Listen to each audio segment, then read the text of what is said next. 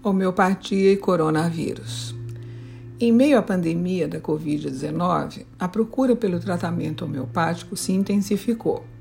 Na homeopatia clássica, a forma de trabalho é a mesma para a Covid ou qualquer outro quadro, e até mesmo para quem quer se prevenir contra essa ou outras patologias. A forma de trabalho é tratar o ser humano na sua integralidade e torná-lo mais saudável. Na homeopatia, existem mais de 3 mil medicamentos catalogados, todos eles devidamente capazes de tratar o paciente. Como médico homeopata, que antes de tudo é um médico, decide qual o melhor medicamento para aquele indivíduo naquele caso específico.